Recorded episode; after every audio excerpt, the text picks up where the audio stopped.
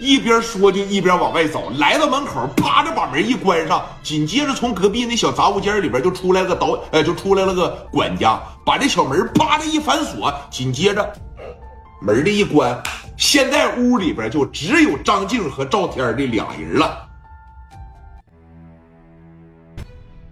静姐就在这坐着啊。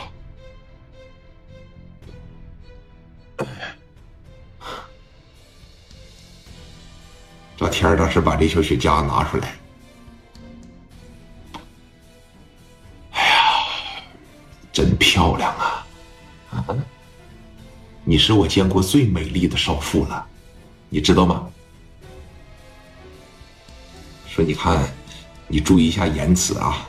说你看大晚上的，大晚上的，孤男寡女共处一室，在我的这个别墅里边发生点啥？那不就是一场美丽的邂逅吗？喜不喜欢喝红酒啊？咱俩喝点呗。不，这不是导演的别墅吗？什么导演的别墅啊？这是我的别墅。这么的啊，我呢去拿点红酒，点根小蜡烛，咱俩先喝一杯。你等说微醺了以后，咱俩就先在这个沙发上，哎，先崩第一锅。完事了以后上二楼呢。咱再崩这个第二锅，今天晚上我就让你看一看什么叫青岛小钢炮。那静姐再傻，她也应该知道啊！我他妈这不让人忽悠来了吗？张静啪的一站起来，别跑了，你出不去呀！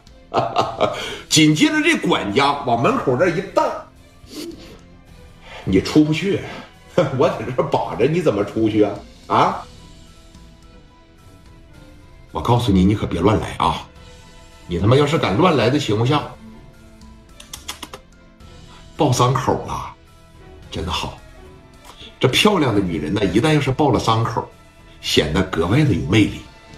那既然你不想喝酒的情况下，那就来吧，咱就直奔主题吧。啊，我让你看看呢，这青岛小钢炮的马力，它究竟足不足啊？咵嚓，给自个儿衣服这就整开了。朝着静姐这就过去了。哎呦我，当时啊，那管家当时就一闭眼，我就不看了。静姐那是什么女人呐？